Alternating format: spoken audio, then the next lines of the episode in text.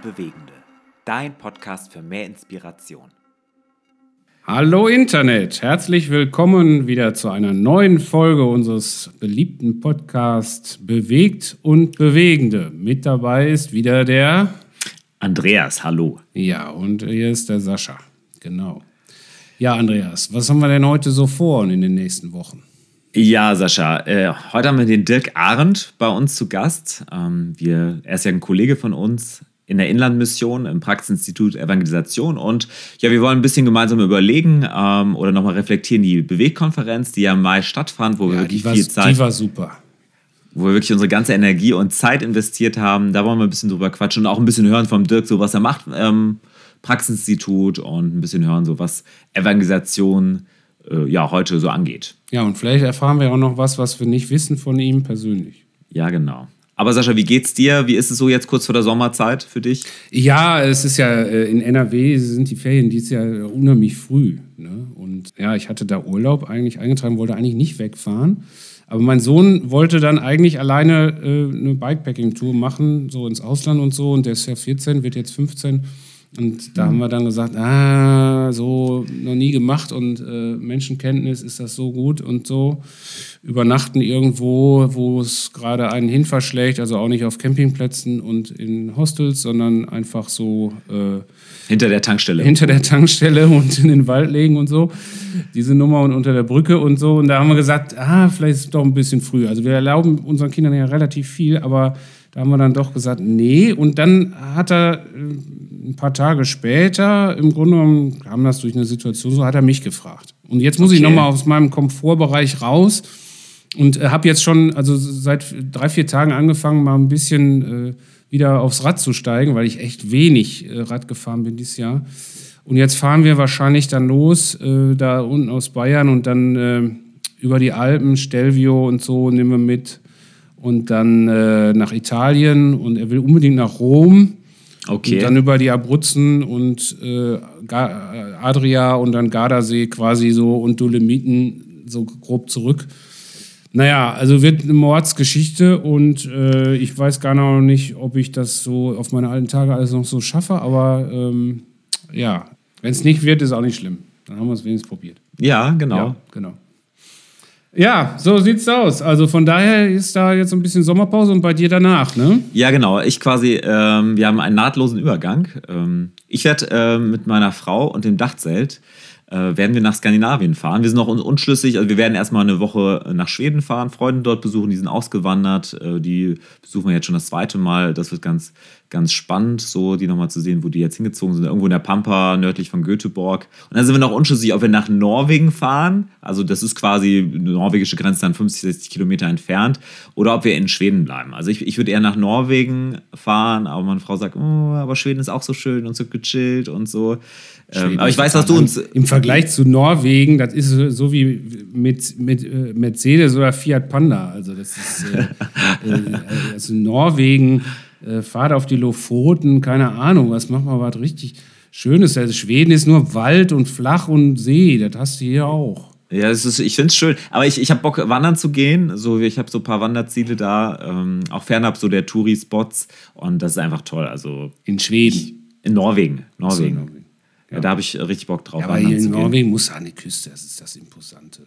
Die, aber bis, bis Ålesund und da, oder bis, bis äh, der Lofoten noch und dann reicht. Also weiter höher braucht man nicht fahren. Ja, ich glaube, das schaffen wir nicht. Ich glaube, das ist eher, wenn Lau und ich irgendwann unser Aussteigerjahr machen, das, was wir schon seit Jahren irgendwie planen, äh, dann wollen wir auf die Lofoten. Da habe ich aber noch ich nichts glaub, von gehört, von Aussteigerjahr. Ja, Nee. nee. Irgendwann, wir sagen das. Wir, wir haben irgendwie immer, immer äh, alles verpasst irgendwie. Wir hätten irgendwie schon fünfmal das machen können. Aber äh, jetzt sagen wir. Ja, aber jetzt ja nicht mehr, jetzt arbeitest du ja bei mir. Ja, genau, jetzt arbeite ich bei dir. Aber vielleicht irgendwann mal, Sascha, ich bin, ich bin, ja, ich bin ja noch jung. Rien de va plus, nichts geht mehr. Ja, gefangen in der Inlandmission. Nein, ich bin ja, ich bin ja sehr gerne hier und mache gerne Podcasts. Und ja, würde ich sagen, da starten wir auch direkt mit unserem Gast hier. Ähm, den Trash Talk haben wir uns heute weil, weil ich glaube, es gibt einiges zu berichten. Den, den Trash Talk, den holen wir nach, äh, wenn wir wieder im, nach dem Sommer durchstarten mit unserer neuen Staffel. Ja, genau, genau, genau.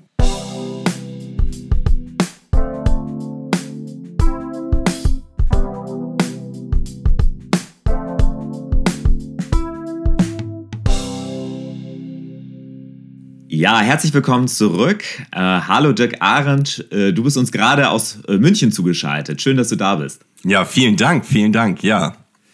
Ja, Dirk, wir haben am Anfang immer so einen kleinen Part, wo wir den Gast, die Gästin des, ähm, der jeweiligen Folge vorstellen. Und du kannst ja mal gucken, ob alles so richtig ist, was wir, was wir recherchiert haben oder was wir hier zusammengetragen haben. Du kannst da gerne bin ich einsteigen. gespannt. Ja, genau. Du, ich, ich muss tatsächlich feststellen, dass du nicht bei Facebook bist. Ähm, Richtig. Ja, und ich habe nämlich, ich nehme mich äh, gute Daten-Research äh, ist immer Facebook, aber irgendwie, ich habe eine ganz viele andere Dirk Ahrens gefunden. Ähm, überall auf der Welt. Also es ist ein weit verbreiteter Name, habe ich festgestellt, aber ich habe dich leider nicht gefunden. Mal gucken. Wir haben aber trotzdem natürlich hier ähm, Infos über dich. Okay, also Dirk, du bist ähm, 49 Jahre alt. Geboren bist du in Hamburg. Du bist verheiratet mit Dani und hast vier gemeinsam oder ihr habt vier gemeinsame Kinder. Und eins davon hat gerade Abitur bestanden. Ja. Ähm, du hast Theologie in Eversbach studiert, ähm, bist dann ein paar Jahre Jugendpastor, du bist Jugendpastor in Würzburg gewesen und im Hinterland. Ich glaube, das ist noch das hessische Hinterland, oder? Da muss man immer Ja. vorsichtig sein Ja. äh, mit der Geografie. Also von, von Nordrhein-Westfalen aus gesehen ist es das Hinterland. Da bist du Ähm, völlig richtig. Okay, das ist gut. Ähm, dann bist du Gemeindegründer und Tochtergemeindegründer in München gewesen. Und aktuell bist du Leiter des Praxisinstituts Evangelisation. Da werden wir sicherlich noch im Laufe des Podcasts drauf zurückkommen, was ihr da macht und ähm, was da so deine und eure Aufgaben sind. Ähm, du bist Sprecher auf Konferenzen, tatsächlich BUJU, das Bundesjugendtreffen der Freien Evangelischen Gemeinden und jetzt der Bewegkonferenz, die ja kürzlich stattgefunden hat. Du bist Italien-Fan, kann man, kann man sagen. Ja, auf jeden Fall. Ne, hast es auch nicht so weit von München aus. Richtig. Äh, Da bin ich ein bisschen neidisch, also ich bin richtig neidisch. Ja. Ähm, du fährst gerne Fahrrad und äh, bist begeisterter Fußballspieler. Das ist alles richtig, ja. Das, ist alles stimmt. super. Äh, Ja. Dirk, Dirk, haben wir irgendwas vergessen oder anders gefragt, was sollte unbedingt auf Wikipedia über dich stehen? Es sollte unbedingt stehen, dass ich seit meinem zwölften Lebensjahr Fan des FC St. Pauli bin. Das gehört zu meiner Vita dazu. Okay. Der derzeitige Zweitliga-Fußballverein. Mhm. Und das ist es eigentlich. Okay. Mensch, da bist du uns schon ein bisschen zuvor gekommen. Wir haben ja gleich ein Spiel. ähm, Ah, okay. Und, Sorry. Äh, eins ist auch quasi der Fußballverein, aber wir, wir, wir machen sie trotzdem die. Aber äh, Ja. vielleicht äh, doch noch eins äh, vergessen, weil der, äh, der, der Dirk meines Wissens ja auch äh, irgendwie so was Richtung Kfz-Mechaniker oder sowas gelernt hat. Ja. Oder irgendwie äh, bei, äh, bei Mercedes gearbeitet oder bei VW. Äh, ich glaube, Mercedes war es. Und Das stimmt. Äh, ich habe immer den Eindruck, äh, Autos oder überhaupt irgendwas mit Verbrennungsmotoren ist zumindest noch interessant, also hobbymäßig, oder? Das ist völlig richtig. Ich habe in Hamburg in einem kleinen Werk von Mercedes-Benz ähm, eine Ausbildung zum Zerspannungsmechaniker Fachrichtung Drehtechnik gemacht. Das ist ein, ein komplizierter Name für etwas, was eigentlich ganz simpel ist. Das nannte sich früher Dreher, ist also ein Metallberuf. Und ich habe ein paar Jahre bei Mercedes gearbeitet und habe Autos gebaut. Also nicht heil gemacht in der Werkstatt, sondern ich war in einem Werk, ähm, das Einzelteile Sitze, Klappverdeck ähm, für die Sportwagen und so etwas alles gebaut hat. Und da habe ich gelernt und auch ein bisschen in der Produktion gearbeitet, bis ich dann letztendlich nach Eversbach gegangen bin, um dort zu, Theologie zu studieren.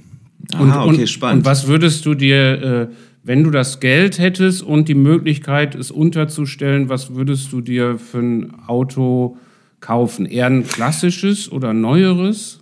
Also es ist tatsächlich so, dass ich Mercedes-affin bin. Das hängt auch mit meiner Ausbildung zusammen. Ähm, ich hätte gern einen sogenannten Strich-Achter. Ähm, Also einen alten Mercedes, einen Oldtimer, den gibt es in verschiedenen Ausführungen. W111 oder W114, glaube ich, ist die Bezeichnung. Ein schönes, altes ähm, Auto, was man schön durch die Stadt oder auch übers Land ähm, kutschieren könnte. Das mag ich gerne. Als Benziner, ne? Da, damals war Strich 8er war noch Benziner, ne? Ja, gab's auch als Diesel, Ach, gab's auch als aber Diesel. das, das Ding, ich glaube, das Ding ist so langsam, das macht nun wirklich keine Freude. Genau. Ist das das, was man mal also äh, als Taxen noch findet oder früher Nee, als nee, Taxi? nee, das ist noch vor dem W123. Genau, Also die Taxen, Ist, äh, die Taxen, die so unglaublich viel äh, gefahren sind, sind tatsächlich der sogenannte W123. Hatte ich auch schon als eigenes Auto. Ähm, bin ich mh, fünf Jahre gefahren. Mh, aber dieser sogenannte Strich-Achter ist eine oder sogar zwei ähm, Saisons davor oder Genau. zwei Baureihen davor gewesen. Okay, also 60er Jahre, 60er. Ja, 60er. 70er. 70er Jahre so. Ich war als Kind war ich vielleicht so zehn Jahre alt. 70er Jahre, 78, 79, 80, da waren die Dinger ganz weit vorne. Ich finde ja W123 äh, als Coupé, äh, also ich weiß gar nicht, wie dann die Bezeichnung ist, aber den gibt es ja als Coupé und dann in weiß, finde ich wunderschön. Da Ja, das- immer einer auf meinem Schulweg, das äh, fand ich damals schon toll. Ja, fand ich auch klasse. Also Coupés sind auch teurer normalerweise. Zumindest war es eine Zeit lang so, dass Coupés ähm, im Preis immer höher waren. Ja, ja. ja, jetzt müsste man schon einen Porsche Boxster kaufen, dann. Äh, Ja, die Zeit ist leider schon vorbei. die ist schon wieder vorbei. Ja, ich, so als ich es gesagt habe, habe ich es verpasst Ja. vor fünf Die, Jahren. ja. die kann man schon nicht mal mehr bezahlen. Das ist wirklich unglaublich. Also, was hier für Preise aufgerufen werden, wenn man mal so ein bisschen beim Oldtimer-Markt oder so guckt, das ist alles fernab jedweder Realität. Ja, krass. Ja, das wusste ich aber noch nicht. Das ist spannend. Ich wusste gar nicht, dass du in der Automobilbranche warst. Ja, ich habe cool. noch auch noch einen anderen. Ich habe noch einen Triumph TR6 gefahren, einen alten. Der war von von 75 oder so. Ja, Coole Karre. das Zollwerkzeug. Ja, ist, ja, das Englische ist ein englisches Fahrzeug. Es rumpelt alles, wirklich, aber die Karre war extrem großartig. Ja, hat mir leider eine Frau kaputt gefahren. Ja, sehr ärgerlich, sehr ärgerlich. Aber das war, ja, ich habe also eine Affinität zu allem, was mit Technik ähm, zu tun hat und auch beim Fahrradfahren. Also ich baue auch selber Fahrräder auf. Ich habe jetzt für unseren Nachbarn habe ich ein äh, Fahrrad komplett aufgebaut, ganz alleine. Das ist relativ unproblematisch. Okay, cool. Wunderbar. Ja, Andreas, schieß Ja, mal genau. los. Genau, wir haben zum Anfang ein kleines Spiel mit unseren äh, Gästen. Und zwar werden wir dir 20 Begriffspaare nennen und du musst dich spontan für den einen oder anderen Begriff entscheiden. Also nicht lange nachdenken. Okay. Und wenn es gar nicht geht, kannst du einfach weiter sagen. Und Sascha und ich versuchen das Ganze auch nicht zu kommentieren. Okay, sollen, sollen wir starten? Wir, gerne. Wir, wir versuchen es. Okay, sta- starten wir mal. Ganz einfach. Bier oder Wein? Bier. Alpen oder Nordsee? Pa Nordsee. HSV oder St. Pauli? St. Pauli. Maria oder Martha? Oh. Ähm, Maria. Martha, das verstehe ich gar nicht. Lukas Ach, se- 10. Maria und Martha. so. Jesus. Ja. Da- Ist das in der Bibel? Da war doch was. ja, es ist in der Bibel. So. 1860 oder Bayern München? Ich. Das Weiter. ist die Frage. Weiter. Weiter. Das ist nicht zu beantworten. Wir haben mit 1860 extrem schlechte Erfahrungen gemacht und Bayern ist grundsätzlich in unserem Haushalt verpönt. Also Okay. von daher geht Okay. beides nicht. Hahn oder Solo? Solo. Gravelbike oder Mountainbike? Gravelbike. Paulus oder Barnabas? Äh. Barnabas. Im Winter schwitzen oder im Sommer frieren? Im Winter schwitzen. Evangel Evangelisationsveranstaltung oder evangelistische Haltung? Haltung. Vegane Wurst oder keine Wurst? Keine. Graham oder Pazani? Graham. Zoom oder Teams? Zoom. Gemeindegründung oder Evangelisation? Oh, das ist Link. Ich liebe beides. Dann, wenn ich mich entscheiden muss für Gemeindegründung, weil da Evangelisation immer mit drin ist. Okay. Große Gemeinde oder Hauskreis? Große Gemeinde. Hartl oder Schirmacher? Hartl. Lerche oder Eule? Äh, Eule. iOS? Das ist, Moment, Eule ist lange, lange wach, ne? ja, genau. Nachteule, genau, Eule. iOS oder Android? Android. Luther oder Calvin? Äh, Calvin? Luther. Kelvin und Hobbes. Calvin und Hobbes, genau. ja, dann Calvin und Hobbes. Okay. Nein, Luther. Sehen oder hören? Sehen. Okay, danke, das waren schon die 20 Sehr Begriffe. gerne. Cool. Spannend, spannend, was man so alles auch erfahren kann. Ja, ne? bei so kurzen Fragen, ne? Ja, Ja, genau. Aber ich, ich bin gar nicht so schnell. Ich muss erstmal die Frage verstehen. Also äh, Respekt. Gerne. Äh, Dirk, wir sind, ja, wir sind ja enge Kollegen, kennen uns ja. Ja. auch schon ein bisschen länger, haben gerade gemeinsam die Bewegt-Konferenz äh, vorbereitet und äh, auch durchgeführt. Ja, gibt es eigentlich irgendwas, äh, was du uns vielleicht fragen willst, so vor der versammelten Podcast-Welt? Also ich drehe es gerade mal um. äh, am Anfang. Äh, gibt's Zur Bewegkonferenz oder allgemein? Nee, nee, zu uns, zu unseren Personen. Also zu, zu euren uns Personen. allgemein, ja. Ähm, also beim Sascha auf jeden Fall, wie bist du zum Radfahren gekommen? Du fährst ja auch Rad. Was war eigentlich die Initialzündung? Äh, ja, also ich, äh, das erste war so ein Goldrad, so ein Rennrad, ne? Und damit haben wir eine Radtour gemacht äh, an am, am Rhein und Mosel entlang. Da war ich, glaube ich, 13. Das war schon ganz, ganz cool. Und dann habe ich, äh, bin ich, glaube ich, nicht auf Klassenfahrt gefahren und habe das Geld lieber für Mountainbike äh, für- verwendet und gearbeitet. Genau, bei Schenker habe ich gearbeitet. Mit 14 durfte man arbeiten. Und dann habe ich bei Schenker gearbeitet, habe ich mir ein Mountainbike gekauft. Und dann habe ich äh, relativ schnell dann irgendwann einen Mountainbike-Verein gegründet. Aber Rennradfahren habe ich durch einen äh, Radrennfahrer kennengelernt, der ist immer mit mir losgefahren und ich hatte, glaube ich, nach jeder Tour einen Hungerast. Also, dass ich einfach, früher wusste man noch nicht, dass man dabei essen sollte und so. Ja. Weil der, weil der ist ja mit mir 150 Kilometer gefahren und ich hatte ja noch nichts drauf zu dem Zeitpunkt. Und ja, so bin ich dazu gekommen. Also ziemlich, ziemlich extrem, teilweise so ins kalte Wasser geworfen. Ja. Ja, bei 150 Kilometer wundert mich nicht, dass man dann einen Hungerast hat. Das ist ja, du bist ja vom Rad gefallen. Ja, ja, ja, ja. Also Ta Tankstelle ist dann dein Freund. Ne? Oder ich weiß noch genau, wie wir im Winter im Schneeregen dann äh, zurückkamen und dann, wir konnten echt nicht mehr, die letzten Kilometer. Und dann sind wir bei so einem Griechen rein und der hat uns dann da so ein Gyros oder sowas äh, äh, kredenzt äh, und wir hatten gar kein Geld mit. Äh, sind wir dann am nächsten Tag vorbeigefahren. Aber super, dass das gemacht hat. Sehr sympathisch. Ja, ja. Ich bin, ich bin sehr dankbar, dass ich den Radsport habe, weil, weil es einfach äh, für mich der Ausgleich Nummer eins ist. Also, äh, ja. Wie, wie bist du denn dazu gekommen, Dirk? Wenn wir gerade dabei sind. Ich habe Freunde in meiner Gemeinde gehabt, in Hamburg. Ich komme mir aus Hamburg gebürtig und habe Freunde in der Gemeinde gehabt, die Radsport gemacht haben. Und einer davon war in der gesamten Familie total Radsport, also die waren Radsport verrückt. Und eigentlich sind in meinem Hauskreis alle möglichen Leute haben Radsport gemacht. Und so habe ich mich da so ein bisschen reingegroovt und bin mal mitgefahren und so. Und das fand ich total cool. Ähm, und ich hatte mit Fußball aufgehört mit 16 und dann hatte ich auch genug Zeit und ähm, Lust und Spaß, mich sportlich zu betätigen. Und dann bin ich da eigentlich eher so mal mitgefahren. Und das hat mir so gut gefallen, dass ich dann auch ein eigenes Rad hatte. Und dann habe ich eine Zeit lang, wirklich nur kurz, zwei Jahre richtig krass intensiv Radsport gemacht. Mit Straßenrennen und so. Und dann hat sich das aber tatsächlich wegen meiner Schichtarbeit, die ich auch damals bei Mercedes hatte, und ähm, der sehr, sehr vielen Trainingskilometer und Trainingsstunden letztendlich, das hat einfach nicht mehr so gepasst. Und dann kamen verschiedene Dinge hinzu, dass ich dann schon nach letztendlich drei Jahren oder so aufgehört habe, so zu fahren.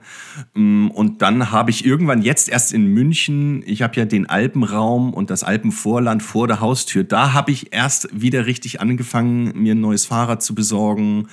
Und jetzt bin ich wieder total heiß. Also ich fahre relativ viel. Wenn das Wetter gut ist, fahre ich gerne draußen hier. Das ist, also ich wohne im Süden Münchens und bin sehr schnell auch in den schönen Gegenden. Tegernsee und Starnberger See und Alpenvorland, die ganzen Hügel und Berge. Und das ist wirklich ein Traum. Ach, cool. Und so darf ich das, also es ist ein Geschenk, ein Geschenk Gottes hier zu wohnen, so muss man ehrlich gestehen. Und das nutze ich dann gerne mit dem Rad. So bin ich dazu gekommen über Freunde. Das könnte auch so ein Slogan irgendwie von der, für die Stadt München werden. Also äh, Stadtmarketing München, ein Geschenk Gottes hier zu leben. Das wird doch passen. Ja, der Andreas, der Andreas fährt ja nicht Rad, der fährt ja nur äh, E-Motorrad. Ja, ja, ja. Also das ist tatsächlich so, dass München auch damit wirbt, auch mit diesem Fünf-Seenland im Süden und so. Das Problem ist, dass es in München auch den ein oder anderen Nachteil gibt. Also in der Stadt Radfahren versuche ich tunlichst zu vermeiden, weil das echt gefährlich ist. Wir Oh. haben noch keine so gute Radinfrastruktur, würde ich sagen. Da gibt es bessere Städte in Deutschland. Auch vor allem im Ruhrgebiet. Ja, okay, das, okay, das kann sein, dass das ähnlich übel ist oder schlecht. Ähm, sie arbeiten sehr hart daran, aber es gibt große Kämpfe, ähm, weil wir so wenig Platz in der Stadt haben, mit der Frage, wie viel Platz bekommen Radfahrer und wie viel Platz bekommen die Autos und ähm, es hängt immer mit Wegfall von Parkplätzen zusammen und das, da geht dann wirklich die Post ab hier. Ja, in München fahren die auch wirklich gerne Auto. Das äh, merke ich immer. Ich Ja. in, in München fahre ich gerne. Ja, weil äh, ich habe das Gefühl, da fahren alle so ein bisschen auch nach Gefühl. So. Ne? Ja, genau. Und äh, auch, auch ähm, zügig durch die Stadt. So, Ja, genau. In, Siegen werde ich verrückt. Ja. Ja. Äh, so, also die in, in Das Siegen stimmt. fahren ja alle immer äh, Lieber fünf Kilometer, ja, lieber fünf Kilometer unter. Und äh, so, und in München merke ich, hey, das ist richtiger Flow hier. So. Ja, ja, das ist der mittlere Ring, der verleitet dazu. Einmal durch die Stadt führt dieser, diese, ähm, dieser Ring. Und ähm, da ist auch 60 erlaubt und 60 ist für viele ein Geschwindigkeitsvorschlag nur. Ja, ähm, genau. Und so wird auch gefahren. Genau. Also Aber ist ja italienisch schon. Schon ja, ein bisschen genau, italienisch. Genau, also genau es hat ja. schon was Italienisches. Ja, die, die nördlichste Stadt äh, Italiens ist auch München. So wird es benannt, völlig ja? richtig. Ja, hast du noch eine Frage an Andreas? Ja, ich habe noch eine Frage an Andreas. Andreas, du warst, bevor du beim Bund äh, Freie Evangelischer Gemeinden gearbeitet hast, warst du ja quasi, ich nenne das jetzt mal freie Wirtschaft.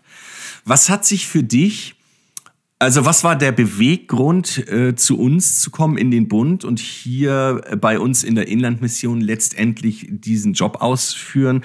Und was würdest du, also das ist die erste Frage. Und die zweite ist, was würdest du sagen, ist der größte Unterschied zu dem, wie du vorher gearbeitet hast?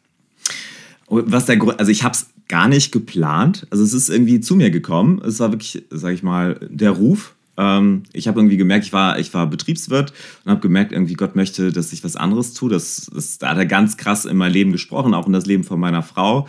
Ähm, so dass, dass, wir gemerkt haben, okay, Gott möchte, dass wir was anderes tun. Und dann habe ich tatsächlich, stand ich damals noch vor der Entscheidung, äh, studiere ich äh, Theologie, gehe nach Eversbach und werde Pastor äh, oder studiere Sozialpädagogik. Nochmal. Und dann, es war eindeutig Sozialpädagogik, aber ich, ich also ich mag gerne Menschen und ich mag auch gerne Zahlen, ich mag irgendwie beides. Und habe ich gesagt, okay, das wird irgendwie was äh, für was gut sein, Gott. Und dann waren irgendwie die drei Jahre vorbei und dann merkte, merkten meine Frau und ich wieder irgendwie, Gott ruft uns, Gott ruft uns. Und ja, dann irgendwie, wir haben immer gebetet und Gott sagt uns, was wirklich dran ist. Und dann waren wir tatsächlich auf einer Konferenz äh, den Impulstagen für Gemeindegründung und Evangelisation und ich habe dann so ein mhm. Gebet ge gebetet, ein ganz verrücktes Gebet, habe ich gesagt, Gott, du hast mich irgendwie auf so eine Reise geschickt äh, ich weiß gar nicht, wozu das jetzt gut sein soll. Ähm, und ich möchte gerne, dass Sascha Rützenhoff, der war auch äh, auf der Konferenz, der soll mir bitte sagen, was ist meine Berufung? Ich möchte, ich möchte hier weggehen, ähm, ich möchte nicht weggehen von der Konferenz, ohne zu wissen, was ist meine Berufung. Und dann habe ich das aber mein Gebet zurückgenommen, habe ich gesagt, Gott, ich kann dich irgendwie nicht einhängen. Das ist so unrealistisch, dass Sascha Rützenhoff mir das sagt. Habe ich das äh, dann eben zurückgenommen. Und dann, 20 Minuten später, saßen wir beim Mittagessen und der Sascha setzte sich zu mir an den Tisch und erzählte dann, dass er gerade irgendwie seit einer Woche die Freigabe hat, irgendwie einen Assistenten mit einer ganzen Stelle anzustellen und ich wäre doch gerade fertig mit meinem Studium. Super. So, ne? so war das. Hammer. Und ich war plötzlich ein bisschen schockiert, weil das war ja genau das, was ich äh, gebetet hatte und war irgendwie verstummt und ja, das war der einzig freie Platz, weil ich noch im Gespräch gewesen bin mit allen anderen und das war der einzige freie Platz, der noch beim Mittagessen frei war, war neben Andreas. Genau. Und der, der, der Jan, der, der neben uns saß, der, unser, mein Pastor, der mit war, äh, der, sag, der war schon ganz, der sagte, willst du mir jetzt den wegnehmen und so. Und äh, ja, und dann ist das eine, also das ist wirklich äh, lange Geschichte, ähm, kurz. Ähm, dann ist das eine zum anderen gekommen und ich habe gemerkt, okay, hier ist mein Platz. Gemeindegründung ist so meine Passion gewesen. Ich habe damals äh, mit Sascha mit Gemeinde gegründet, ehrenamtlich und ich merke so, das ist so mein Herz, weil ich einfach gemerkt habe, wie Menschen verändert werden durch die Kraft des Evangeliums und äh, bin jetzt einfach froh und dankbar, hier zu sein in der Inlandmission schon seit fünf Jahren. Äh, mit äh, dazu äh, ja, beitragen zu können, dass in Deutschland neue Orte der Liebe Gottes entstehen. Ja, super. Genau. Super. Und wo würdest du sagen, wo ist so ein markanter Unterschied? Es ist die Ziel, also ich habe gemerkt in der Wirtschaft, ähm, es geht alles, sage ich mal, um die Umsatzrentabilität, ganz blöd gesagt. Also das heißt mhm. also Gewinn machen und alle äh, Sachen richten sich danach aus, ähm, was bringt dem besten Return on Investment, also was bringt den größten Umsatz. Und hier ist es einfach anders. Also hier ist quasi die Währung eine andere. Hier sind, ähm, was bringt die meisten Menschen ans Herz von Gott? Ne? Mhm. Das ist so, sage ich mal, wie, wie, wie äh, was tun, müssen wir tun, damit Menschen die befreiende Wirkung vom, vom, von, von Glauben, vom Evangelium erfahren. Mhm. Also die Währung ist eine andere. Und das merkt man einfach auch in der Zielrichtung. Also, dass äh, man sagt, okay, man investiert ganz anders. Also, so die, das gesamte Mindset ist ein anderes, würde ich sagen. Mhm. Ne? Super. Ja, super, dass du bei uns bist. Hammer. Wirklich großartig. Ja, ja ich freue mich. Ne? Mhm. Ähm, Genau, wir haben ja gerade, der Sascha hat es ja gerade schon gesagt, wir ähm, haben ja gerade die Bewegkonferenz ähm, durchgeführt. Da waren wir echt eng äh, beieinander und haben viel geplant, viel, viel durchgeführt. Aber vielleicht für die Leute, die nicht auf der Bewegkonferenz waren oder die noch nichts davon gehört haben, ähm, vielleicht nochmal in die Runde gefragt hier an euch beide. Äh, warum haben wir das überhaupt gemacht? Warum haben wir so eine neue Konferenz ins Leben gerufen? Ähm, und warum braucht es vielleicht eine neue Konferenz? Ja, wir haben wir haben ja diesen Podcast angefangen und ähm, hatten da schon im Blick, dass wir vielleicht sowas gestalten können. Also zwischen einer Konferenz, die vielleicht eher die spirituelle, äh, inspirative, äh, also die, die, die, die auch das Gebet äh, nach vorne bringt, ja, Johannes Hartl. Äh, dann gibt es Willow, wo sehr stark die Frage nach Leitung äh, eine Rolle spielt. Und hm, ich habe also wir haben irgendwie gespürt, ähm, ja, es kann schnell auch dazu kommen, dass wir als Christen uns ja zurückziehen und wie die Jünger erstmal äh, auf die erste Etage und äh, kommen erstmal nicht raus, bis Jesus sagt, hey Leute, so, so, so ist das nicht gedacht. Und, ähm, und das ist äh, einfach so, dass wir sagen, hey, wir, wir wollen bewegt werden von der Liebe unseres Herrn. Das ist die Grundmotivation und das würden wir gerne an andere weitergeben, Leute mitreißen einfach und zu sagen, hey, äh, wir Christen, wir haben eine äh, wichtige Stimme in dieser Gesellschaft, in dieser säkularer werdenden Welt. Und äh, wie können wir uns hier positiv und konstruktiv und mit, mit, mit Witz und mit guten Ideen einsetzen? Und wie können wir Dinge ausprobieren und auch mal in Kauf nehmen, dass es vielleicht scheitert? Und wie können wir dafür inspiriert werden? Und das ist so ein bisschen auch dieser Herzschlag dieser jetzt gerade einmal stattgefundenen Konferenz. Wir fangen an, es war super, ich habe es wirklich genossen und ähm, bin so dankbar für mein Team auch an der Stelle und ähm, für alle Vorüberlegungen. Und wir haben das so gestaltet, dass sie auch wachsen kann, diese Konferenz. Ähm, und äh, ja, das ist, das ist unser Herzschlag, äh, dass wir eben bewegt werden von, von Gottes Liebe und dass wir mutig sind in dieser Gesellschaft, wirklich Salz, Licht, Sauerteig, wie die ganzen Bilder sind. Das ganz natürlich wird nicht gedrückt, sondern mitgerissen. Ja, das ist so. Du hattest vorhin nach der Haltung gefragt oder Handlung und hier geht es ganz klar darum, eine Haltung zu initiieren, vorzuleben, eine Haltung zu bilden, so dass missionales, evangelistisches Leben nicht irgendwie noch außergewöhnlich in, in ich sage jetzt mal, in Veranstaltungen oder so gemacht werden muss, sondern dass eine Gemeinde oder wir als Christen wirklich von innen raus diese Haltung haben, wir lieben die Menschen, weil Gott die Menschen liebt, wir lieben sie, weil wir ihnen das Beste wünschen, wir wollen sie gerne mit hineinnehmen. Also auch ein Stück weit eine neue Haltung. Man könnte das auch mit einer neuen Kultur oder mit der Kultur der Liebe Gottes stärker in den Alltag hineingehen, um das tiefer zu verankern. Also Glauben wirklich im totalen Alltag und Evangelisation, Gemeindegründung, missionales Leben total selbstverständlich im Alltag zu verankern wir haben ja einige, oder es waren ja einige Teams da auch da. Es waren ja jetzt nicht nur Gemeindegründungen oder Leute, die sich überlegen, Gemeinde zu gründen. Es waren ja viele Teams auch von etablierten Gemeinden. Aus dem Hinterland ja. auch waren einige da. Und die Rückmeldung, die wir ja bekommen haben, war ja auch, dass sie sagen, okay, ich bin zum, zum Weiterdenken angeregt worden, was das für meinen Alltag, für das, was, wo wir Gemeinde sind, wo wir Christen sind, Christinnen sind, ähm, was das bedeutet. Und das war so die Rückmeldung. Aber was war so, der Sascha hat ein bisschen, ein bisschen schon berichtet, so was das für ihn war, aber ich möchte euch trotzdem nochmal fragen, okay, was waren so eure persönlichen Highlights der Bewegkonferenz, die ja am 13. und 14. Mai 22 hier in Bonn stattgefunden hat? Ähm, also wie habt ihr es persönlich erlebt? Was waren so eure Highlights? Also bei mir war es der Foodtruck.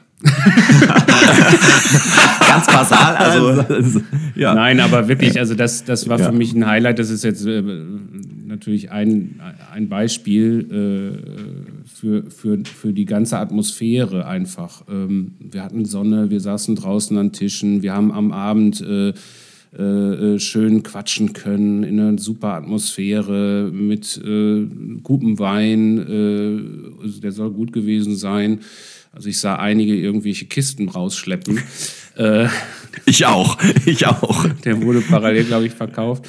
Also äh, es war einfach eine wunderbare Atmosphäre. Man hat Leute kennengelernt, die man noch nicht kannte. Man hat äh, sich über die Vorträge unterhalten können. Und das war für mich ein Highlight von der Atmosphäre her. Und vom Vortrag äh, fand ich alle sehr inspirierend, aber ähm, äh, Oleg Dick war für mich äh, jemand, der hat versucht, soziologische Aspekte in Verbindung zu bringen. Was meint das eigentlich für uns Christen und was macht das auch mit uns Christen, dass uns manchmal bestimmte Sparten zugewiesen werden durch Sprache, durch Soziologie. Und äh, ja, das war spannend und äh, für mich eigentlich ermutigend äh, sehr, dieser Vortrag, ähm, äh, ja, mich nicht äh, dazu verstecken. Also es war eigentlich für mich Ausdruck dieser Konferenz auch ähm, äh, sein Vortrag, ja, genau. Okay. Für mich war ein absolutes Highlight auch dieses gemeinsame Zusammensein. Das hängt natürlich auf der einen Seite mit Corona zusammen. Die Leute waren wirklich interessiert dran, neue Personen kennenzulernen. Überall Gesprächsgruppen, das Miteinander, Vernetzung. Wo kommst du her? Was machst du? Ähm, das ist so die eine Seite des, aber auch die andere Seite, diese, diese Fröhlichkeit bei dieser Thematik. Dieses, wir sind offen, wir wollen auch gerne uns inspirieren lassen. Das war also wirklich ein super Feeling, was natürlich auch mit der Kirche für Bonn zu tun hat, denn die waren unser Gastgeber und ein hervorragender Gastgeber. Gastgeber, die mit Liebe, mit Vielfalt, mit Fröhlichkeit und Freundlichkeit uns da aufgenommen haben. Wirklich vorbildlich, toll. So wünschte ich mir viele, viele Gemeinden, die offen sind für alle Menschen, ähm, sie einladen und ähm, in den großen und auch den kleinen Dingen zu dienen und dabei zu sein und für andere eine hervorragende Konferenz zu ermöglichen. Das ist mal so das zu dem Feeling außenrum. Das, was mir noch sehr gut gefallen hat, und das ist mir auch weiter in Erinnerung ähm, und auch eine Rückmeldung oder mehrere Rückmeldungen gewesen, ist die Vielfältigkeit der ähm, Vorträge oder der Redner und Rednerinnen das liebe ich auch an unserem Bund. Da ist also eine, eine ganz schöne Breite da. Wir hatten die Kirstine Fratz als Sprecherin da. Sie ist Zeitgeistforscherin. Sie hat eröffnet. Ähm, wir hatten Gemeindegründer da. Wir haben Leute da, die in kleineren Gemeinden gearbeitet haben und haben sich über die Schulter schauen lassen. Wir haben also ein ganz breites Spektrum abgedeckt und das gefällt mir also auch total gut. Ähm, dass es nicht so total krass nur spezifisch ist, sondern dass wir eine schöne, breite, einen bunten Blumenstrauß aufgemacht haben, so dass viele Leute an vielen unterschiedlichen Stellen abgeholt werden konnten. Genau, und die Konferenz ist auch ja gedacht, ähm, regelmäßige Podcast-Hörer wissen das ja, äh, wirklich für jeden, egal wo du herkommst, egal ähm, ob aus Landeskirche, ICF, irgendeiner Bewegung. Äh, das ist für uns äh, breit gedacht. Und ähm, auch wenn wir heute hier äh, ein bisschen FEG-interner gerade von der, äh, äh, von der Besetzung hier sind, äh, ist das ganz bewusst, dass wir das im Blick haben. Wir wollen Reich Gottes bauen und da kommt es auf, auf das Logo nicht an. Ja? Also Logos, Logos sind Egos äh, sondern es kommt nicht auf die Flagge an, sondern es geht darum, dass, ähm, dass Orte entstehen, wo Menschen die Liebe Gottes erfahren können und äh, dass Menschen das auch ja, auf, auf heute gute Art und Weise einfach das Evangelium äh, erkennen können ähm, und was es für sie bedeutet.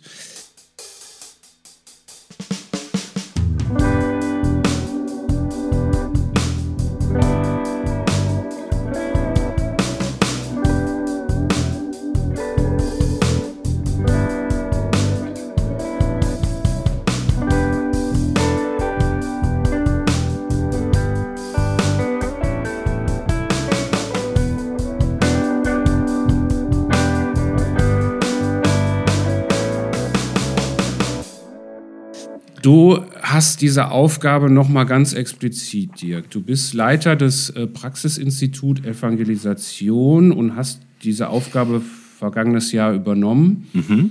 Und ähm, ja, erzähl doch vielleicht mal unseren Hörerinnen und Hörern, die auch ähm, aus völlig, völlig unterschiedlichem Hintergrund vielleicht kommen, was ist dieses Praxisinstitut Evangelisation? Äh, wer seid ihr? Was macht ihr? Ähm, wo macht ihr das und, und vielleicht auch wie? Also das ruhig ein bisschen mhm. mal erzählen. Ja, sehr gerne. Das Praxisinstitut Evangelisation gibt es noch gar nicht so lange in unserem Bund.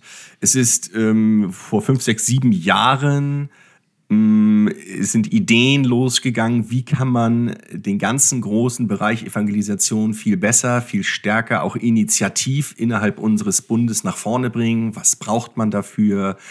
Ähm, und dann kam initiiert durch verschiedene Personen. Sascha, du warst ja auch ganz wesentlich dabei, diese Idee auf, ein Institut innerhalb unseres Bundes zu gründen, das dann vor circa drei Jahren letztendlich auch gegründet wurde, das mit ganz bestimmten regionalen Beratern, so nennen wir das, ausgestattet wird und dann in unserem Bund für jede Region arbeitet. Unser Bund ist in fünf Regionen deutschlandweit aufgeteilt und in jeder Region arbeitet ein Berater. Ich leite das Institut und bin gleichzeitig der Berater im Süden. Ich bin also einer dieser fünf und wir fünf sind unterwegs in den Gemeinden, bei Pastoren, in Leitungskreisen, überall, wo wir angefragt werden, auf ganz unterschiedliche Art und Weise das ganze Thema Evangelisation nach vorne zu bringen, zu entwickeln.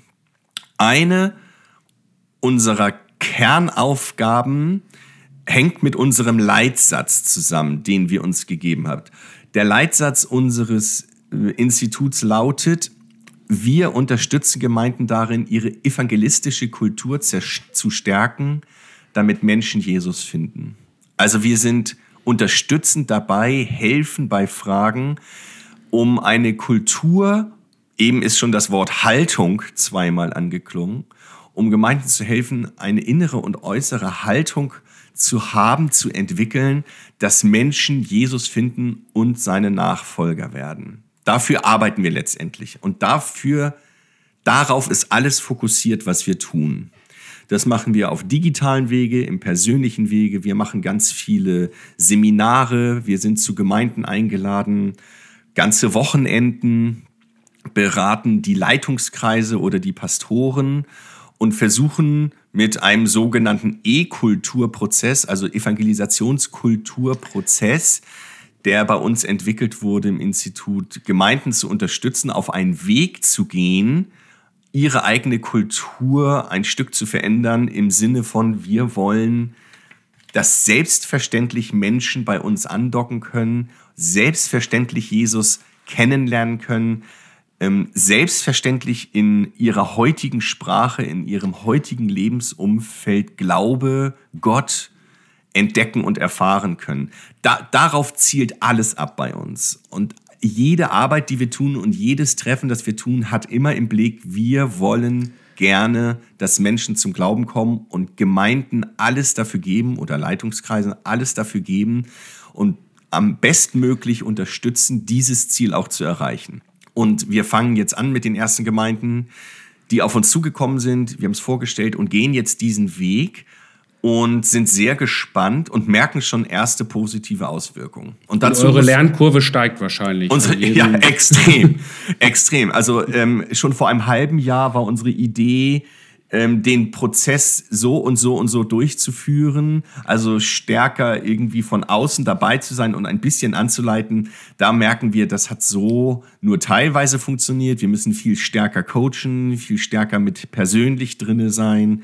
Also auch die Lernkurve, welche Art und Weise oder welche Tools funktionieren, hm, hat sich schon geändert. Ist, also das ist ein dauerhafter Lernprozess. Das ist nicht etwas, was jetzt feststeht und wir die nächsten zehn Jahre machen.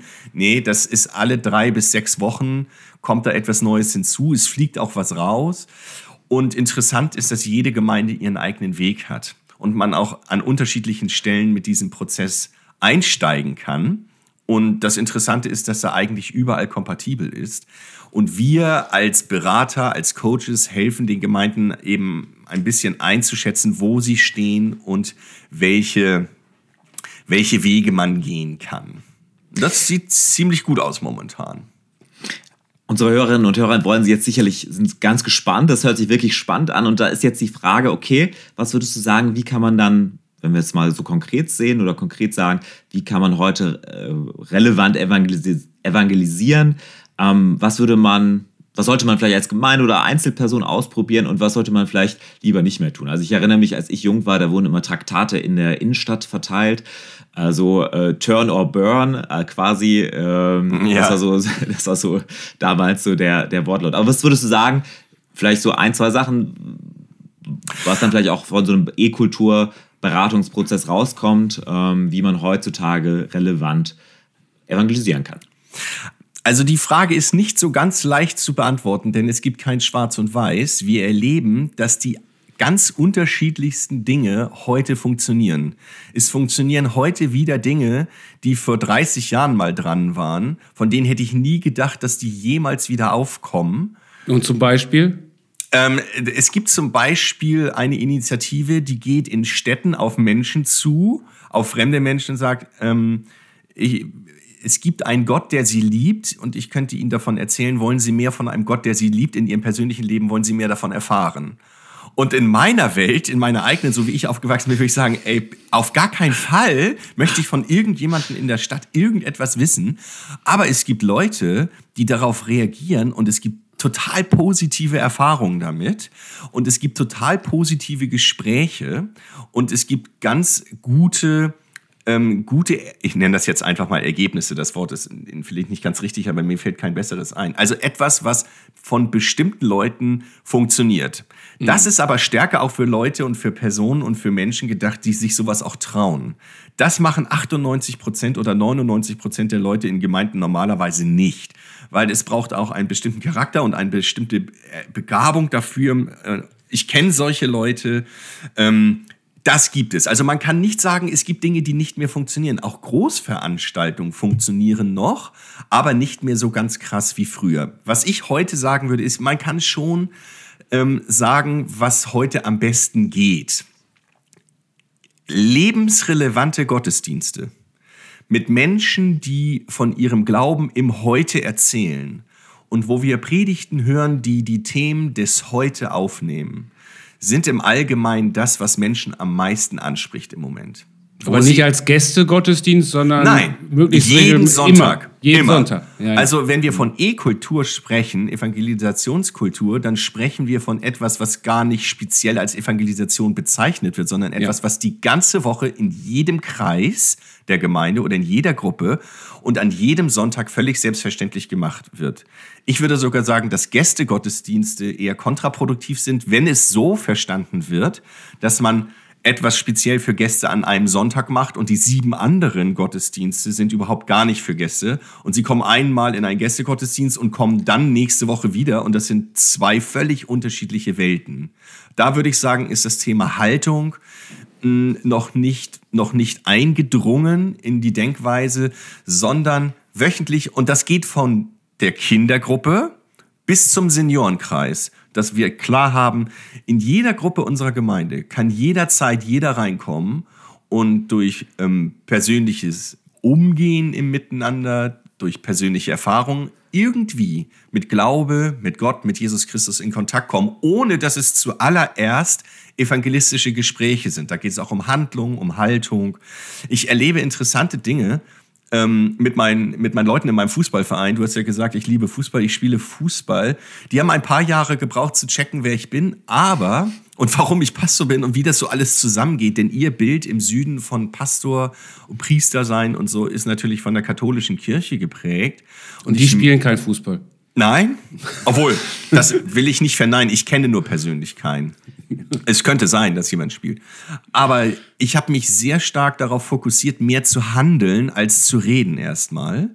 Und man merkt, wie, wie man an Einfluss gewinnt und wie ich also über längere Zeit auch in meinem Verein ähm, anerkannt bin und auch akzeptiert bin und auch mit meiner Stimme eine, also eine Stimme habe. Ähm, und auf diese Art und Weise Menschen überhaupt erstmal auch in Kontakt zu bringen. Und da jetzt tun sich allererste Dinge auch auf, wo sie fragen, hey Dirk, ich habe mal eine Frage, ich habe ein Problem, ich habe mal gehört, kannst du mir helfen? Und da bin ich dann offen. Und das hängt mit dieser Haltung zusammen, immer offen zu sein, dauerhaft auch als Gemeinde. Und das eine, was glaube ich am allerbesten wenn du mich nach dem einen fragst, was am allerbesten funktioniert, dann würde ich sagen, sind es Gottesdienste, die lebensnah, echt und relevant sind. Hm. Ich, ich glaube, das ist total wichtig, aber auch der Punkt, dass, äh, dass Leitung, äh, wenn ich, wenn ich äh, eine Gemeinde leiten will, ähm, dann habe ich ja die Aufgabe, wirklich auch immer wieder den Blick zu richten auf die Menschen, die noch nicht da sind. Aber wenn ich die gar nicht kenne, äh, wenn ich gar keine natürlichen, regelmäßigen Kontaktpunkte habe, dann äh, wie soll ich dann so eine Gemeinde auch leiten? Also oder, oder diese Evangelisationskultur immer wieder neu auch anfachen. Und ich, ich merke, dass das total wichtig ist, dass ähm, alle, die auch gerade in Leitung sind, äh, wirklich natürlich und regelmäßig Kontakt haben mit Menschen, die noch nicht glauben und einfach, um einfach dran zu bleiben, um, um zu verstehen, was, was die Fragen sind und so. Ähm, manche äh, Fragen hat man ja auch als Christ nicht. Ja? Also das ist ja auch ja. oft schön, ja, also, dass man manches vielleicht äh, anders angehen kann und so. Und da wirklich mal drin zu sein in der Gesellschaft. Und das ist ja auch unsere Bewegkonferenz und so, dass wir sagen, hey, wir wollen in die Gesellschaft gucken, wir wollen auch von der Gesellschaft lernen. Nicht nur, ähm, Absolut. Nicht nur One-Way, sondern äh, da kommt auch was zurück und äh, wir wollen was verstehen davon, was sich ändert und, und so weiter. Und nicht immer nur zehn Jahre hinterherrennen. Ne? Und ich sag's euch, es haben sich Dinge so massiv geändert. Wirklich, ich hatte jetzt mm. letzt erst ein Treffen äh, über mehrere Tage mit verschiedenen Leuten. Und wenn du die hörst, die in der Gesellschaft leben und unsere Gemeinden, das sage ich jetzt mal ein bisschen schwarz-weiß einfach, ja, das ist natürlich nicht, nicht in echt überall so, aber wenn du das hörst, dann denkst du, oh, wir sind wir sind ganz schön weit weg teilweise. Wir sind ganz schön weit weg an der Lebensrealität von Menschen. Und das ist ein Teil von Haltung. Nahe sein bei den Menschen. Hm. Hören, was, was, was sie bewegt. Und das meiste ist nicht momentan, also natürlich Corona und Krieg sind zwei große Themen, aber es gibt da drunter liegen noch ganz andere Themen, die sich, die sich in einer Gesellschaft langsam ausbreiten. Digitalisierung ist eins davon, ja, und, und, und weitere. Und da müssen wir dran sein. Aber ich möchte dazu noch mal ganz kurz mh, hm, ergänzen, Sascha, dass das gar nicht so leicht ist für die Leiter, mhm. weil Leiter unglaublich viel Zeit in Gemeinde verbringen.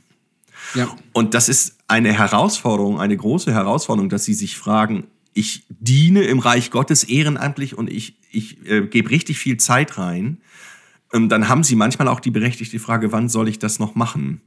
Und das gehört auch ein Stück zur Haltung, Menschen zu befreien von Aufgaben in Gemeinde, obwohl wir natürlich in Gemeinde die Ehrenamtlichen ja brauchen.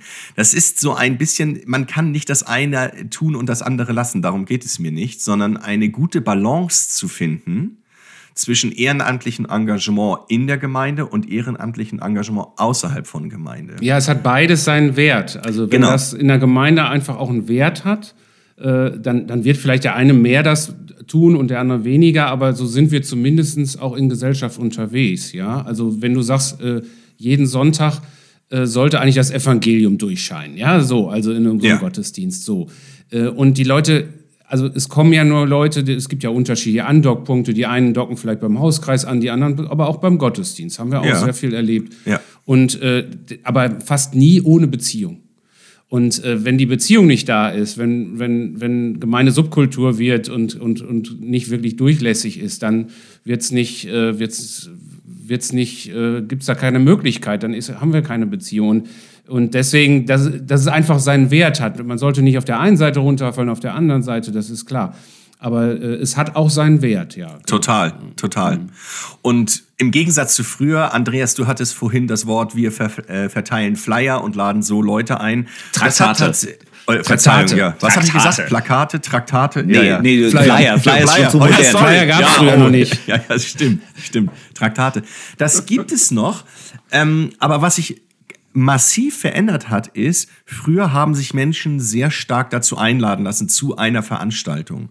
Heute ist Kirche gerade so irrelevant an vielen Stellen geworden, dass sich die Menschen fragen, wenn sie ein Traktat, ein Flyer oder sonst irgendwas in die Hand bekommen, warum sollte ich da überhaupt hingehen? Sie kommen, viele kommen überhaupt gar nicht auf die Idee, dass das etwas mit ihrem Leben zu tun haben könnte. Deswegen braucht es diesen persönlichen Beziehung, diesen, ich nenne das mal Klebstoff, der Leute der Leute bindet, bindet im Sinne von, hey, es gibt hier ein Angebot für dich und ich lade dich ein dazu. Komm mal zu uns, zum Beispiel in unseren Gottesdienst. Dort wirst du Menschen erleben, Dinge hören, die, die gut für dich sind. Ich meine, die, die Leute haben ja äh, auch eine Kosten-Nutzen-Rechnung. Also äh, die überlegen oder die sagen sich, was bringt mir der Glaube heutzutage? Das merke ich immer wieder. Also warum ja. sollte ich glauben? Ich glaube ja nicht irgendwie einer Wahrheit oder ähm, sondern was bringt mir das für meinen Alltag, äh, für meine Beziehungen, äh, für meine innere Ruhe. Und oftmals habe ich den Eindruck, dass es, sage ich mal, viele andere spirituelle Angebote gibt, ähm, die viel, viel besser vermarktet sind und wo die Leute das vielleicht kurzzeitig finden, aber ich glaube, wir haben ein total super Angebot. Das ja, wir müssen es aber erstmal selber erkennen, ne? was habe ich überhaupt vom Glauben. Ja, genau. Also, weil wir gewöhnen uns da ja auch dran. Mhm. So, und ich glaube, dass wir wirklich ein super Produkt haben, äh, als Christen. Wirklich, es ist super. Aber ich glaube, wir haben echt ein, echt, ja, wir haben echt ein Vermarktungsproblem. Also woran denken die Leute heutzutage an Kirche? Die da haben immer die Horrorgeschichten, die man, die möchte ich gar nicht hier erwähnen, aber ihr, ihr wisst, was ich meine. Ne? Also die mhm. so Christen haben auch ein Imageproblem und der christliche Glaube, weil die stark die Institution im Vordergrund steht, gerade die Großkirchen, was da alles so schlecht läuft auch. Auch in Freikirchen sicherlich. Ähm, aber ich glaube, unser Produkt ist wirklich gut. Wir müssen es wir nur gut an den Mann bringen. Also und die ganz, Frau. Und, und die, die Frau. Frau. Oh ja, die, auch die Frauen. Äh, ja, genau. Also ich muss ganz ehrlich sagen, die, die Menschen, die ich kenne, und nun kennen ich und ihr auch, wir kennen relativ viele Leute auch, ja, auch Christen. Ähm, wenn, wenn, an, wenn Menschen da zueinander kommen bei Feiern und Feten oder Geburtstagen und sonst und plötzlich merkt man, hey, ähm, das sind ganz ganz normale Leute mit und ich habe auch meine Herausforderungen in meinem Leben. Das braucht doch keiner zu glauben, dass ich irgendwie anders ticke als viele, dass ich in einer Gesellschaft lebe, die mich herausfordert. Fragen in der Kindererziehung, all diese Fragen bewegen mich ja auch. Da bin ich ja nicht irgendwie vom fremden Stern. Und wenn ich dann mit Menschen unterwegs bin, die sagen, ey, du bist Christ, das ist ja interessant. Ähm, oder wenn, wenn ich von meiner Beziehung zu, oder davon spreche, ich habe einen Vater im Himmel. Ich habe einen Vater auf Erden mein Papa, mein leiblichen Papa, aber ich habe noch einen Papa im Himmel. Und ihm kommt es darauf an, in Beziehung mit mir zu leben. Schon da sind ganz viele Leute und fragen sich, äh, okay, kannst du ein bisschen was dazu erzählen? Das habe ich noch nie gehört. Ähm, und das geht eigentlich zuerst nur auf persönlicher Ebene. Mhm. Was, wir können es natürlich auch im Gottesdienst sagen. Es wird ja auch viel gesagt und viel gepredigt oder gesungen, ja, gesungene Gebete. Wichtig, ja. Ist auch wichtig. Ähm, aber dieses, okay, da gibt es einen Gott und der ist nicht weit entfernt oder eine Energie oder sonst irgendwas, sondern das ist dein. Pa Erzähl mir mal mehr davon. Mhm. Das ist faszinierend zu erfahren, wie Leute darauf, darauf reagieren und anspringen.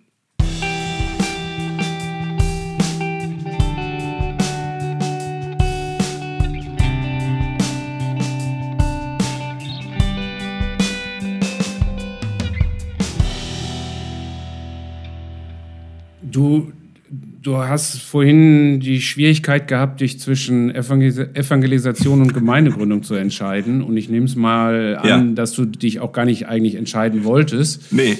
Ähm, äh, du hast diese Erfahrung gemacht, äh, zuletzt auch noch mal ganz intensiv ähm, in unserem in unserem Bund, aber in vielen anderen Bewegungen und Bünden in Deutschland ähm, gibt es das ja äh, als als Grundhaltung Gemeinden gründen Gemeinden. Also ja. dass von einer Gemeinde bewusst Leute ausgesandt werden. Ähm, es wird äh, Personal quasi abgegeben und damit auch Finanzen ähm, mhm. ganz selbstlos und dadurch entsteht etwas, was wahrscheinlich lange fortan arbeiten wird an einem neuen Ort. Mhm. Vielleicht kannst du uns das mal äh, kurz, äh, ich, das könntest du auch jetzt eine Stunde drüber sprechen wahrscheinlich, aber mhm. kurz mitgeben, äh, was waren die wichtigsten Schritte für euch äh, zur Gründung einer sogenannten Tochtergemeindegründung. Wir benutzen diesen Begriff, weil wir keinen besser haben. Also äh, eine etablierte Gemeinde gründet eine neue, junge Gemeinde. Mm, äh, und äh, nimm uns da mal einfach die, und die Hörerinnen und Hörer mit auf diese kleine Reise. Gerne. Was waren da so die Meilensteine für euch? Ja, sehr gerne. Also in München gibt es Herausforderungen mit Wohnraum und Orten, auch wo man Gottesdienste feiern kann. Äh, die City Church München, in die ich gekommen bin, hat Räume gemietet, hatte noch nie eigene Räume, möchte eigentlich auch gar kein eigenes Haus oder so besitzen, mm, weil es ein Stück weit auch unbeweglich machen kann. Es hat große Vorteile, ein eigenes Haus zu haben. Wir sind Mieter ähm, äh, sonntags in den Gottesdiensten gewesen und die Räumlichkeiten wurden zu klein. Und in unserem speziellen Fall war der Grund, dass wir zu viele Leute hatten in zu kleinen Räumen und wir bezahlbar nichts gefunden haben. Das war unser Grund. Das wäre heute für mich kein Grund mehr. Das möchte ich jetzt schon mal sagen, damit ich es nachher nicht vergesse. Wir haben also mit 80 Mitgliedern und hatten teilweise so zwischen 100 Leute im Gottesdienst, 80, 85. Also wir hatten 80 Stühle und auf jeden Fall mehr Leute im Durchschnitt ja. zu Gast, als wir Stühle hatten. Wir konnten auch keine dazustellen und so. Und das war dann herausfordernd. Und dann haben wir gesagt, entweder finden wir neue Räumlichkeiten bezahlbar, das ging nicht, oder wir gründen eine neue Gemeinde. Und das haben wir dann gemacht in einem anderen Ortsteil. Und der erste Gang für mich eigentlich war an der Stelle, dass ich ein bis zwei Jahre gebetet habe, ob man überhaupt einfach nicht einfach mal so, aber ob das einfach so geht, im Reich Gottes eine Gemeinde zu gründen. Das war eine Sache zwischen Gott und mir, weil Gemeinde ist etwas Heiliges, etwas Besonderes, etwas Außergewöhnliches. Es ist der Ort, wo Menschen die Liebe Gottes erfahren können. Und da habe ich nicht einfach gesagt, oh, weißt du was, Dirk, setz dich hin, hast du viele Leute, die Konsequenz ist, du gründest einfach neu, sondern also da ging viel Gebet mit rein. Und dann haben sich, die, haben sich einige Schritte ergeben, zum Beispiel keine neuen Räumlichkeiten zu finden, dann die Entscheidung in der Gemeinde mit der Leitung und in der Gesamtgemeinde, das dann wirklich durchzuziehen. Und dann habe ich schon angefangen zu gucken, wer, wer würde mitgehen. Und dann hat, das war so ein Prozess vielleicht von ein, zwei Jahren. Ja. Mhm. Ähm, der immer ein Stück weit weiterging. Also auch eine klare Kommunikation in die Gemeinde hinein Hast du auch mal darüber gepredigt oder sowas? Oder, oder? Gar nicht so, weil wir ständig nee. auch darüber geredet haben. Okay. Ähm, das, was ich gemacht habe, dauerhaft, also wir haben ähm, jeden Monat immer Teamtreffen gehabt. Ähm, das ist sowas wie Gemeindeversammlung, nur halt in geil und großartig und schön mit Essen und äh, ja, alle Mann zusammen und so. Da haben wir ich, bin, ich bin immer in Gemeindegründung gewesen in, den, in meiner Dienstzeit. Ich kenne gar keine Gemeindeversammlung mehr. Ja, die, ich kenne das auch. Sind. Ich kenne das auch nur noch von früher. so. Also ein, ein, das ist schon ein Happening, wo wir viele Dinge, die die Gemeinde betreffen, ähm, besprochen haben. Und da ging auch immer ganz klar darum, Leute, wir sind 80 Leute, das sind zu viele. Und wir werden Leute verlieren und ihr werdet Leute verlieren. Und wir werden Beziehungen werden auseinandergehen im Sinne von, ihr werdet Freunde abgeben an eine andere Gemeinde. Und dieses Signal, was jetzt kommt, das war, das war so großartig aus der Gemeinde. Die haben gesagt, ja, wir trauern darum, dass Menschen gehen werden, um eine neue Gemeinde zu gründen. Aber wir wünschen uns, dass Menschen eine Gemeinde erleben, wie wir es erleben, Gemeinde erfahren zu können. Wir mhm. wünschen uns leere Stühle, damit Menschen das erleben können, was wir erleben können. Und deswegen machen wir das ganz bewusst. Und das war ganz schön herausfordernd. Das ist nicht so, dass es so, also wir haben das mal kurz entschieden, zack, zack, und dann ging die Kiste und es läuft alles astrein. Nein, es sind Herausforderungen für die sendende Gemeinde. Sie haben sehr gute Mitarbeiter verloren. Das muss man einfach ganz klar sagen. Musiker, ähm, Leiter und, und, und. Ich als Pastor bin ein Stück weit weggegangen. Jetzt bin ich sogar ganz raus mittlerweile. Ähm, es ist ein super Nachfolger gefunden worden, der die Gemeinde entwickelt, also im Miteinander. Ähm, da gibt's Entwicklungen, die ganz cool sind, aber das ist harte, das ist wirklich Arbeit und das muss man wollen. Und man muss auch die Kohle investieren wollen.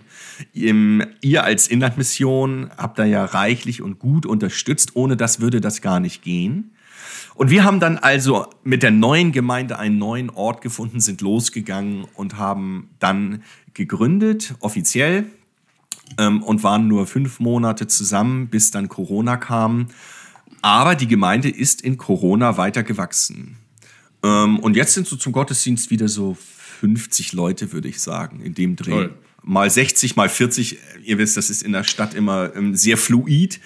Ähm, aber da geht was. Sie haben neue Räume gefunden, noch größer. Das heißt, da ist auch Entwicklung zum Wachsen. Und jetzt komme ich rein mit der Erkenntnis, die ich hatte mit den 80 Leuten.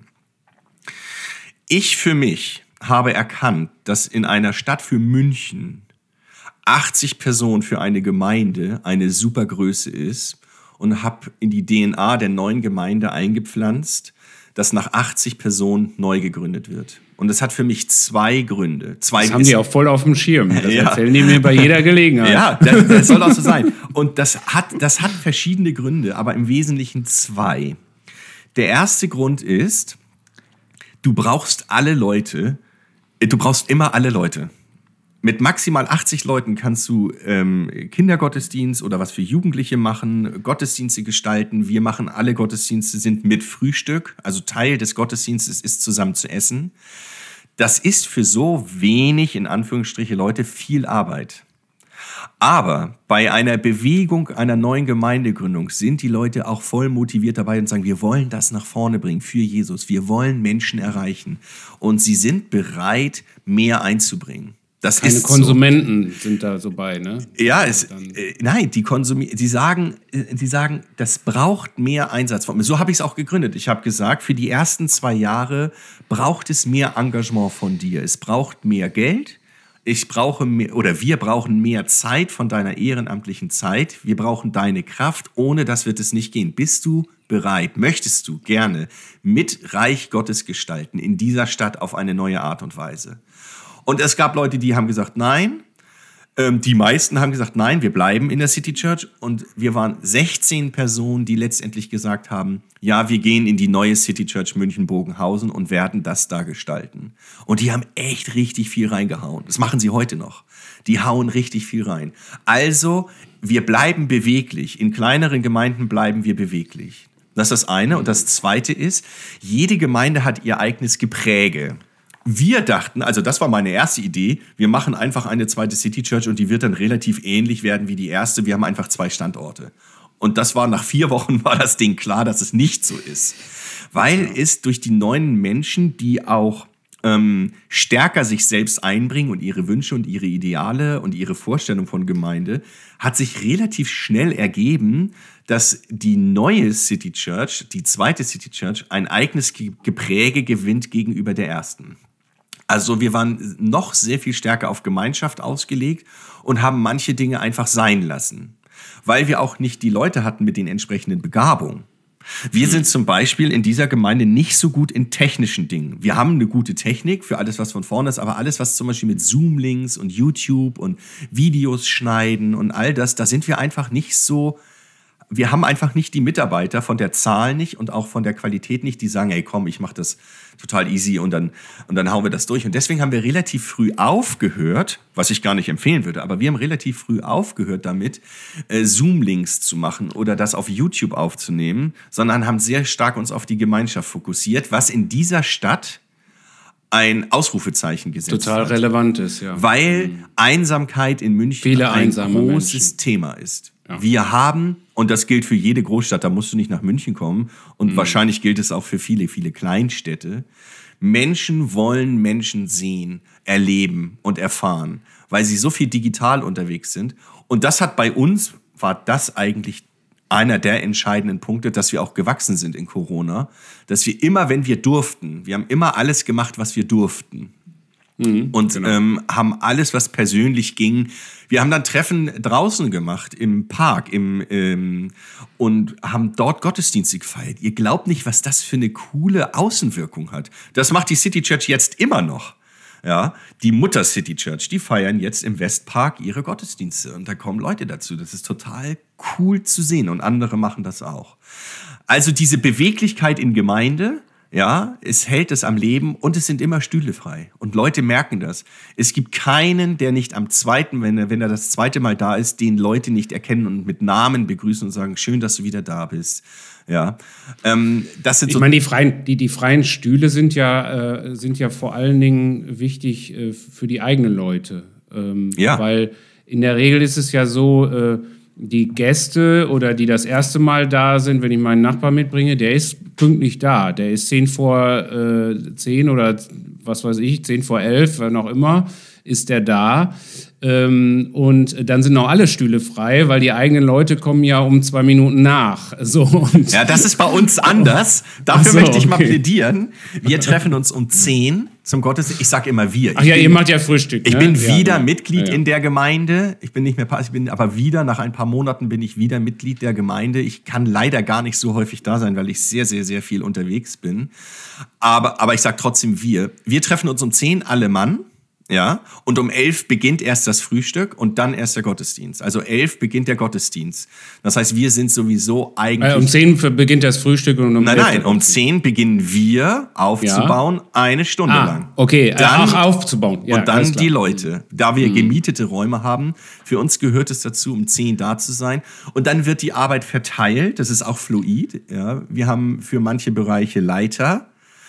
Und ähm, dann kommen aber alle zusammen und sagen, ich brauche drei fürs Frühstück, ich brauche was für die Deko und, und, und. Und das klappt relativ gut. Relativ gut. Ähm, das ist ein etwas anderer Ansatz, aber der funktioniert hier total. Und wenn du den Leuten von vornherein klar machst, das sind die Kosten, die du trägst. Also die Kosten sind, du bist um 10 da, um 11 fangen wir an, um halb eins sind wir fertig, dann wird aufgeräumt und wenn du Bock hast, gehen wir noch in den Biergarten im Sommer. Das machen wir nämlich auch noch und schleppen alle Leute einfach mit, die Lust haben. Das ist alles nicht verpflichtend nachher, aber viele Leute haben Lust dazu und dann geht man noch zusammen weg, wenn das Wetter gut ist, zumindest in der Sommerzeit.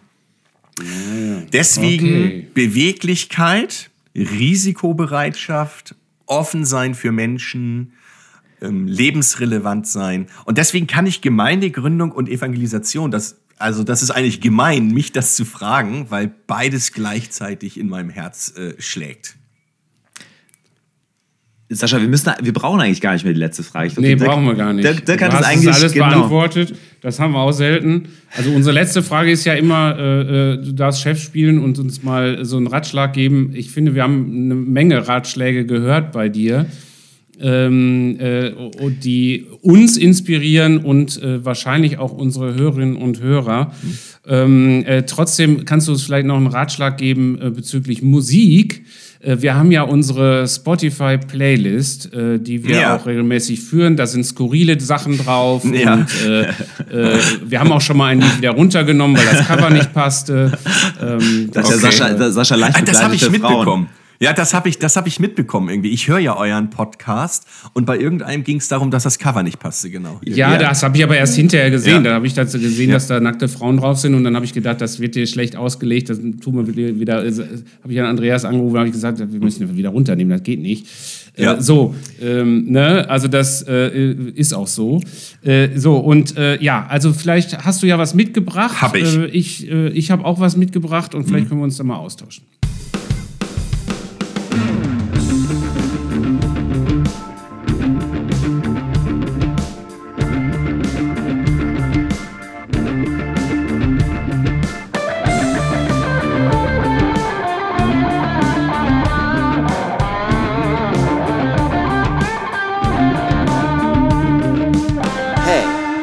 This is Rick from USA. I proudly present the Spotify playlist for Moved and Movers. Stay tuned and be blessed. Also, ich habe zwei Lieder mitgebracht. Äh, Ich habe gehört, also eigentlich eins, das habt ihr ja gesagt, aber ich, ich wusste, dass schon mal jemand zwei Lieder mitgebracht hat und dann habe ich mich erdreist. Ich könnte viel mehr sagen, aber zwei. Ähm, Das erste ist von Hillsong.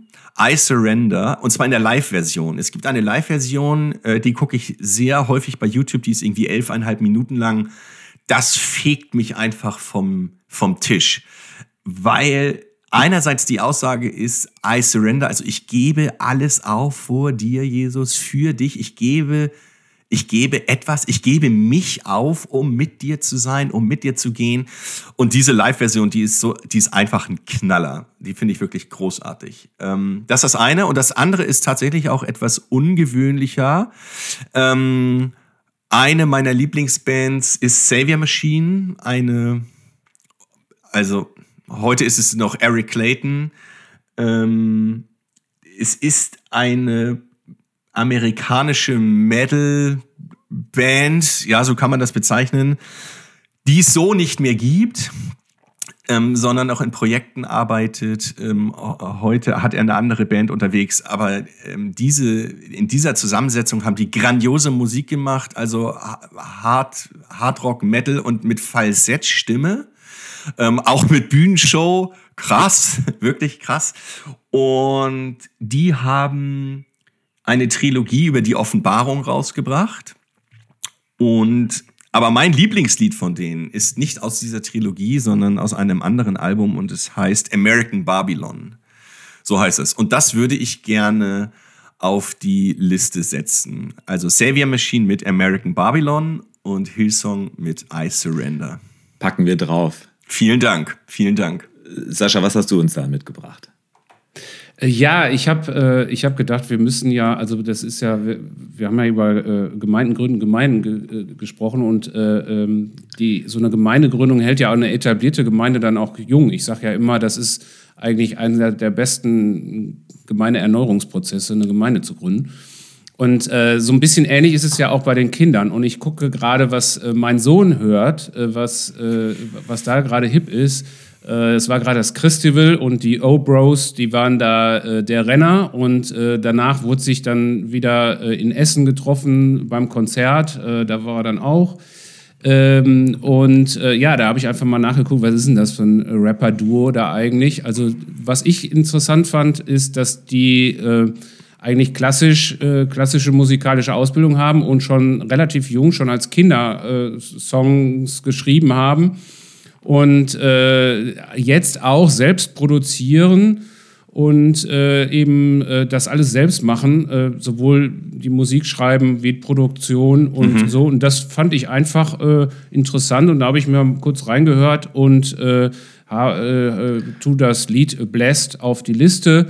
Ähm, einfach mal christlicher Rap oder ganz unterschiedliche Stile eigentlich auch äh, aber nur mal als Beispiel, was gerade so hip ist bei, mhm. den, bei den jungen Leuten. Ich habe auch einen Song mitgebracht äh, und zwar äh, von äh, Kummer. Das ist, äh, den kennt man vielleicht von Kraftklub. Äh, das ist der Sänger. Mhm. Das ist der letzte Song. Alles wird gut.